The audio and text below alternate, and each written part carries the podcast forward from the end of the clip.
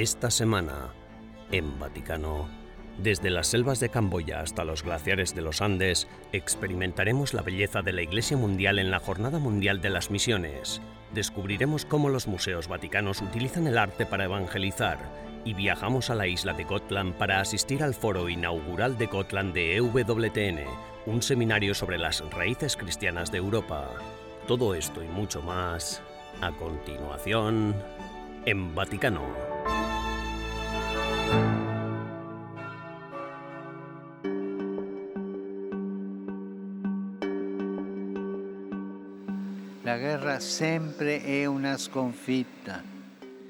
La guerra siempre es una derrota, es una destrucción de la fraternidad humana.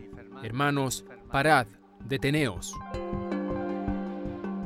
El 22 de octubre, el Papa Francisco empleó palabras contundentes que condenaban las atrocidades de la guerra. Poco después, llamó al presidente de Estados Unidos, Joe Biden, para hablar de varios conflictos actuales e identificar, según sus propias palabras, caminos hacia la paz.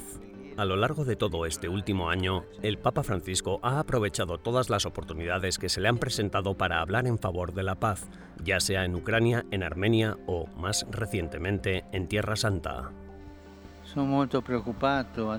Estoy muy preocupado, apenado, rezo y estoy cerca de todos los que sufren, los rehenes, los heridos, las víctimas y sus familias. Desde el comienzo de la invasión rusa de Ucrania en febrero de 2022, el Santo Padre ha instado tanto a los agresores como a los invadidos a trabajar juntos para poner fin a las atrocidades envió al arzobispo de Bolonia, el cardenal Zuppi, como enviado especial para negociar la paz entre Moscú y Kiev. Al dirigirse a ambas partes, el Papa Francisco se ganó las críticas de muchos. Sin dejarse impresionar por ello, siguió abogando por los que más sufrían los bombardeos y la violencia, los civiles, incluidos ancianos y niños. Con Armenia y Tierra Santa estallaron dos nuevos conflictos violentos. Antes de que Azerbaiyán invadiera la región armenia de Nagorno-Karabaj, el Papa Francisco hizo un llamamiento al diálogo entre las naciones. He seguido la dramática situación de los desplazados en Nagorno-Karabaj en los últimos días y renuevo mi llamamiento al diálogo entre Azerbaiyán y Armenia. Una semana después, cuando la organización terrorista Hamas atacó Israel por aire, mar y tierra, nuevas imágenes de violencia volvieron a recorrer el mundo. También sobre este conflicto, el Papa Francisco reaccionó de inmediato. Que cesen los atentados y las armas, por favor, porque hay que entender que el terrorismo y la guerra no aportan soluciones, sino solo la muerte y el sufrimiento de muchas vidas inocentes. Al tiempo que condena todos los actos de terrorismo, el Papa Francisco insiste también en que los conflictos continúen por la sola vía del diálogo. La estrategia de tender siempre la mano a las dos partes implicadas en un conflicto es la vía diplomática del Papa Francisco. Este acercamiento no siempre es bien recibido, particularmente cuando hay un claro agresor que inició la violencia. El Santo Padre ha seguido manteniendo canales abiertos con todas las partes para tender puentes entre las fuerzas enfrentadas. Al fin y al cabo, él es el Pontifex, que en latín significa constructor de puentes.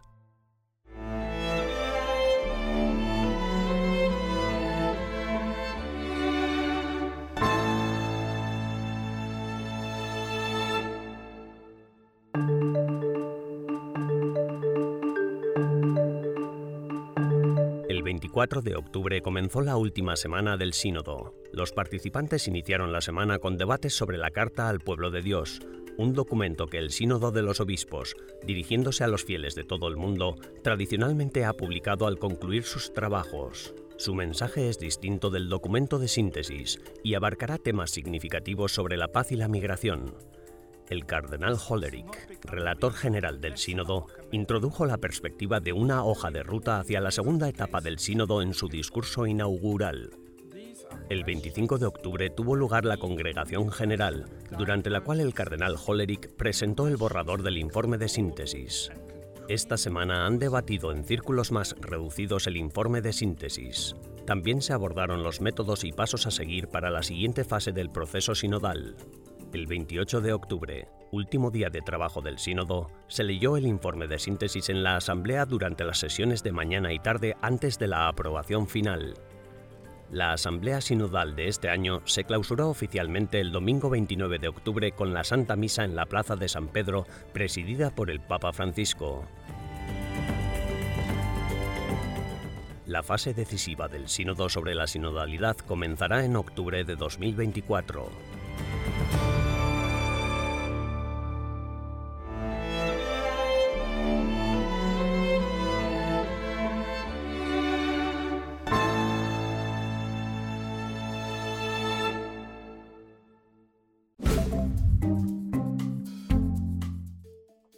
Hola y bienvenidos a las novedades del Vaticano de esta semana, las noticias más relevantes del Santo Padre y del Vaticano.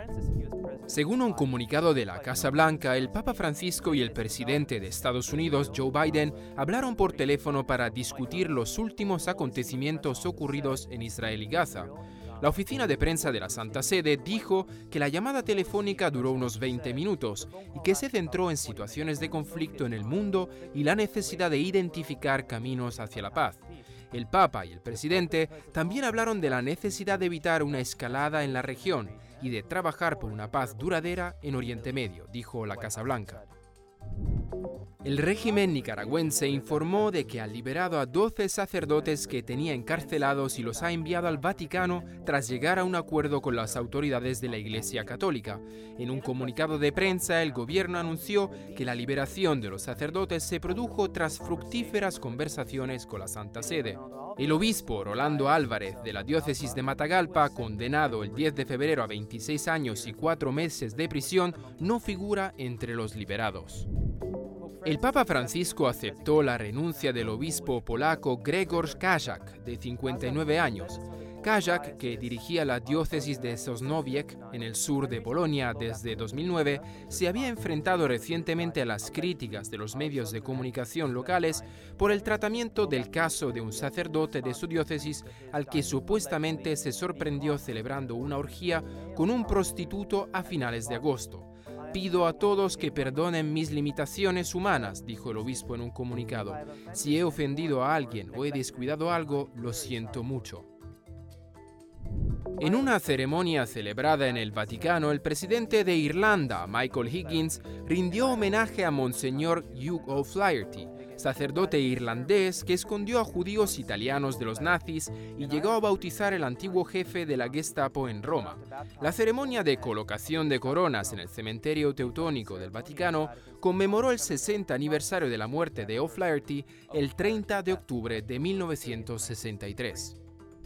Nuevos datos del Vaticano muestran que África fue el continente que más católicos sumó en 2021 y que todos los continentes del mundo registraron al menos un modesto aumento en el número de católicos en ese mismo año, salvo Europa, que continúa su descenso.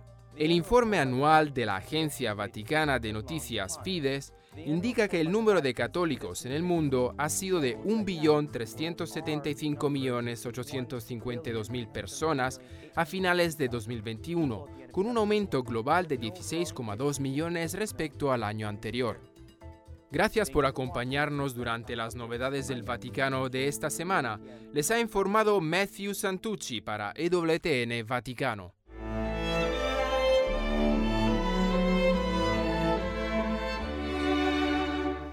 En breves instantes regresamos con más en Vaticano.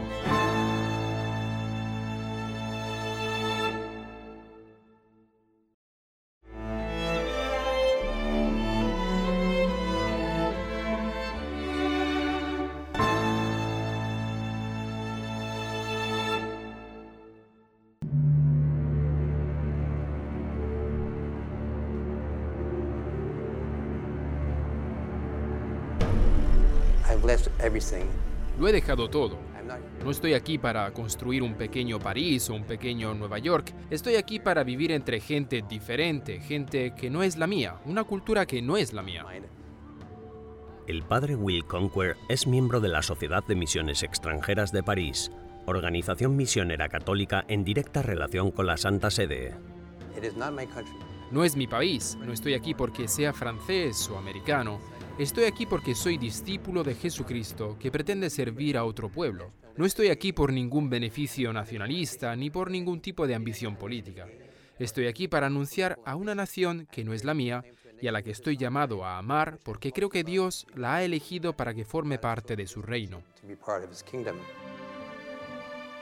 Desde su fundación hace 360 años, la sociedad ha enviado más de 4.200 misioneros a Asia y Norteamérica. Su misión incluye la adaptación a las costumbres y lenguas locales y el desarrollo de un clero nativo, al tiempo que mantienen estrechos contactos con Roma. Llevo aquí casi cuatro años. Ahora estoy empezando una nueva misión a orillas del mar de Camboya, en una ciudad llamada Sihanoukville que se extenderá hasta frontera tailandesa, donde ya está nuestra misión más lejana llamada Koh Kong. Acabo de empezar, pero podría ser la misión de toda una vida. Ser misionero es una dimensión esencial de ser católico. Todo católico es misionero por el bautismo. La Jornada Mundial de las Misiones es el único domingo del año en que la misa se celebra exclusivamente para la actividad misionera. Coincide con el penúltimo domingo de octubre. Este año cayó el día 22. Hoy se celebra la Jornada Misionera Mundial. Hoy se celebra el Día Mundial de las Misiones, que tiene como tema Corazón ardiente, pies en marcha. Dos imágenes que lo dicen todo. Animo a todos en las diócesis y parroquias a participar activamente. activamente. Fue creado por el Papa Pío XI en 1926 como Día de Oración por las Misiones. La Jornada Misionera Mundial es un día reservado para que la Iglesia Católica de todo el mundo renueve públicamente su compromiso con el movimiento misionero para entender los orígenes de la Jornada Mundial de las Misiones o del Domingo, hay que entender los orígenes de las obras misionales pontificias, porque están ligadas a la Sociedad Pontificia de las Misiones. Por ejemplo, fue la primera sociedad para la propagación de la fe. La beata Paulina Jaricó fue su fundadora en el año 1822 se convirtió en una red mundial de oración, de formación y de intercambio de material entre las iglesias para la labor de evangelización, especialmente en áreas de primera evangelización y de fundación de nuevas iglesias. Y aquello creció y creció y creció. De hecho, la Jornada Misionera Mundial se instituyó específicamente para la asistencia y el trabajo de la Pontificia Sociedad Misionera para la propagación de la fe. En otras palabras, para compartir la fe y crear nuevas iglesias en tierras de misión for sharing the faith and uh, um, uh, creating new churches in mission lands. La Jornada Mundial de las Misiones es ahora más relevante que nunca, porque el territorio de misión está a nuestros pies en cuanto salimos por la puerta de la iglesia. Creo que ahora todas las iglesias del mundo son misioneras, que deben ser misioneras, ya sea en Toronto o en Cracovia de Polonia o en Addis Abeba, en Etiopía. Una iglesia misionera es aquella que mira más allá de sus propias necesidades, que mira hacia afuera y se fija en las necesidades del mundo desesperadamente necesitado del Evangelio.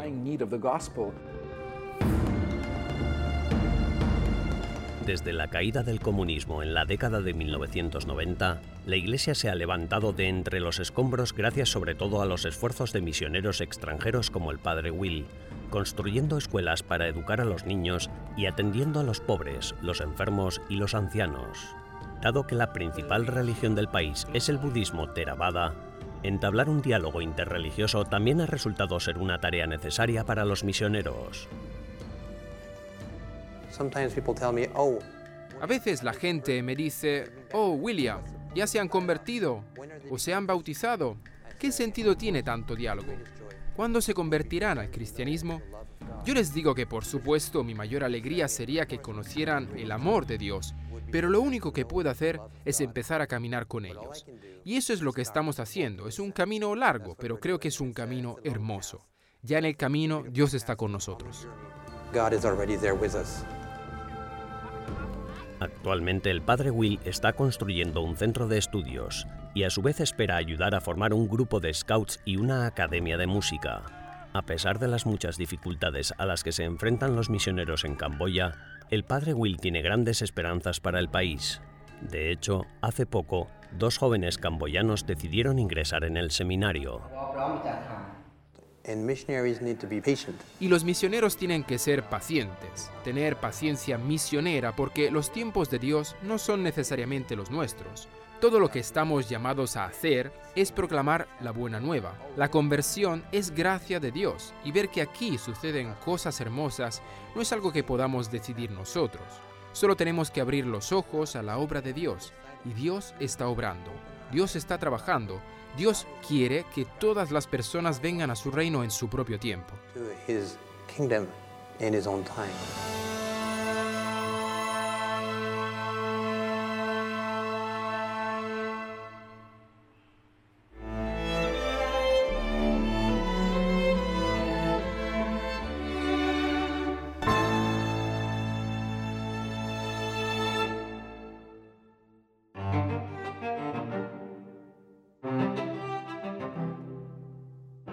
En el corazón de Roma, millones de personas de todos los rincones del planeta peregrinan cada año a los museos vaticanos.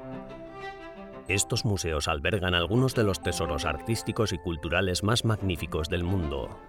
Pero más allá de sus impresionantes obras maestras, tienen un propósito más profundo, una misión de fe y educación.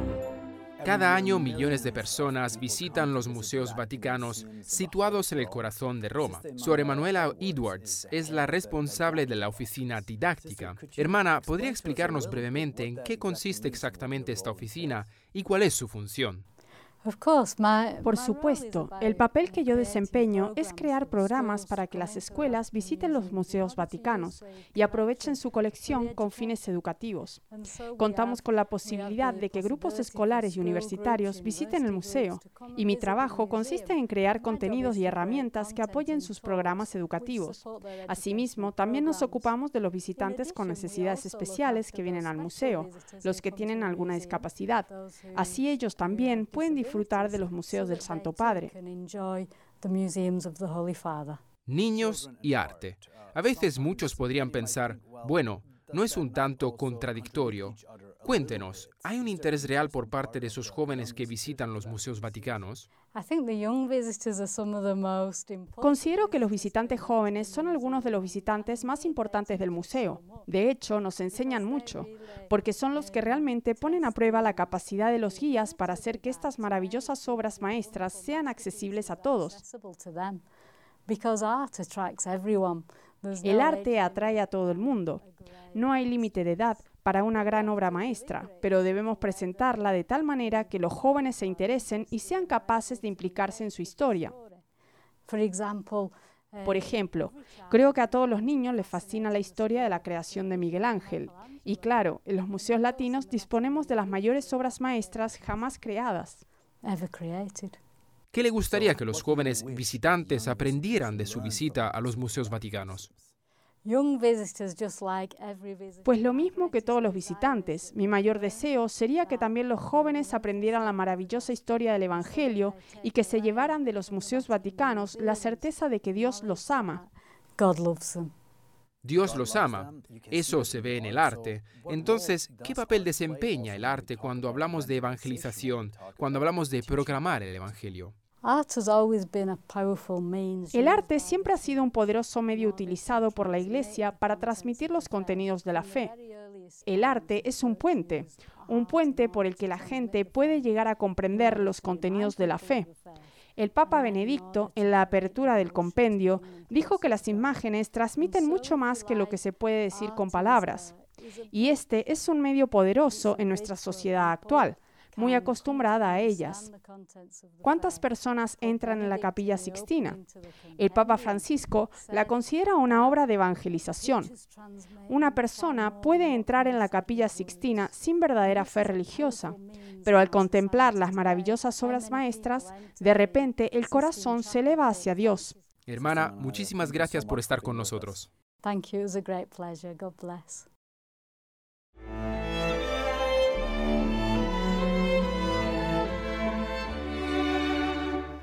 Tras una breve pausa, regresamos con más en Vaticano.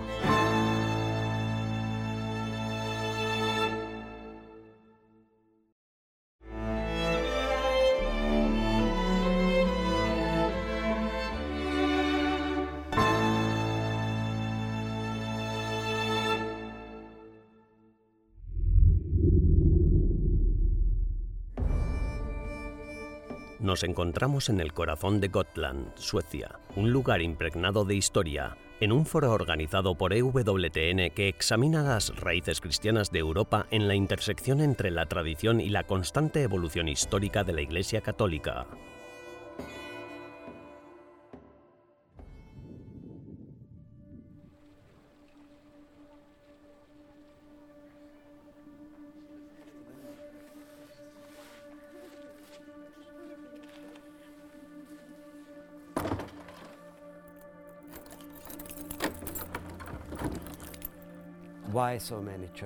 ¿Por qué tantas iglesias? Ya he mencionado la razón de dos de ellas, las órdenes católicas. Teníamos dominicos, teníamos franciscanos, teníamos el convento cisterciense justo fuera de la muralla de la ciudad.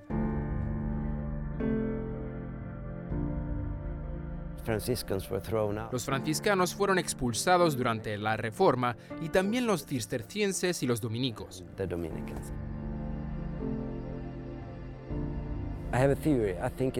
Tengo una teoría. Creo que es muy fácil que la gente deje las creencias religiosas de una generación a otra, pero es mucho más difícil dejar la tradición, porque quieres hacer lo mismo que hacían tus antepasados, aunque no tenemos la creencia. Hacemos las cosas porque siempre las hemos hecho, sin saber bien por qué.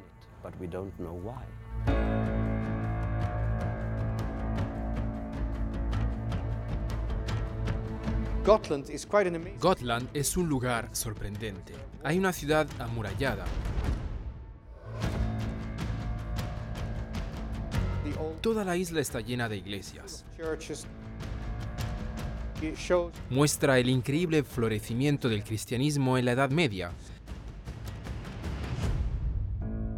Sin duda, la isla de Gotland era el mejor lugar para dar inicio a este foro.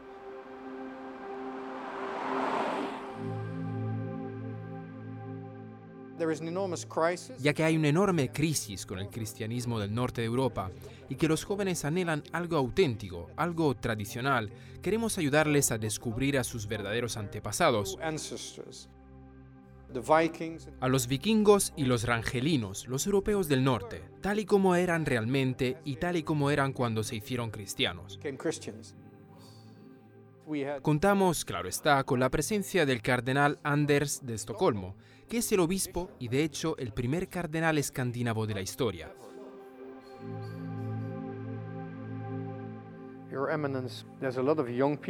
Su eminencia, hay muchos jóvenes que viven en ciudades ruidosas y tienen serias dificultades para encontrar el silencio. ¿Cómo pueden reconquistarlo?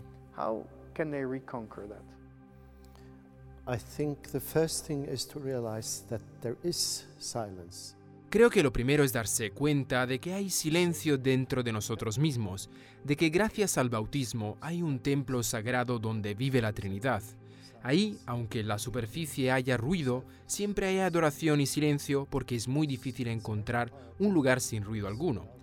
Pero si descubrimos que dentro, en lo más profundo, siempre hay un espacio interior de adoración silenciosa, entonces habremos vencido.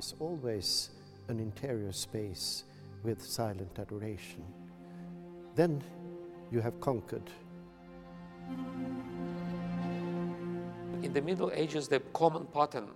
En la Edad Media el patrón común de cristianización era que era la imposición por parte de los gobernantes.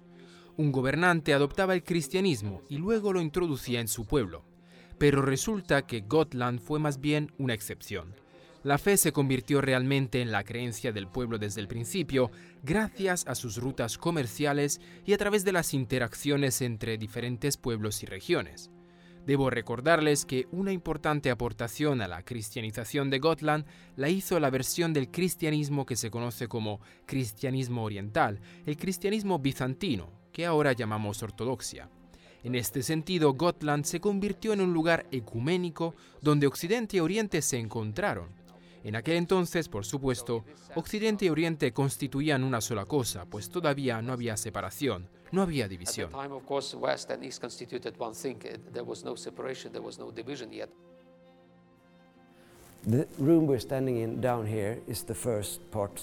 La sala en la que estamos aquí abajo es la primera parte de la iglesia que se construyó. Más tarde, hace 20 años, se construyó esa parte. Y la reliquia de la que estoy hablando está en la pequeña vitrina. Es una pequeña gota de sangre de la túnica, del hábito que llevaba San Juan Pablo cuando le dispararon en la plaza de San Pedro. Después de su muerte y de que lo elevaran a los altares, cortaron pequeños trozos de la túnica y seleccionaron distintas iglesias de todo el mundo. Una de ellas fue esta pequeña iglesia de Bisbee. A mí me parece asombroso que la historia del mundo se haya trasladado a esta pequeña iglesia del Corpus Christi de Bisbee.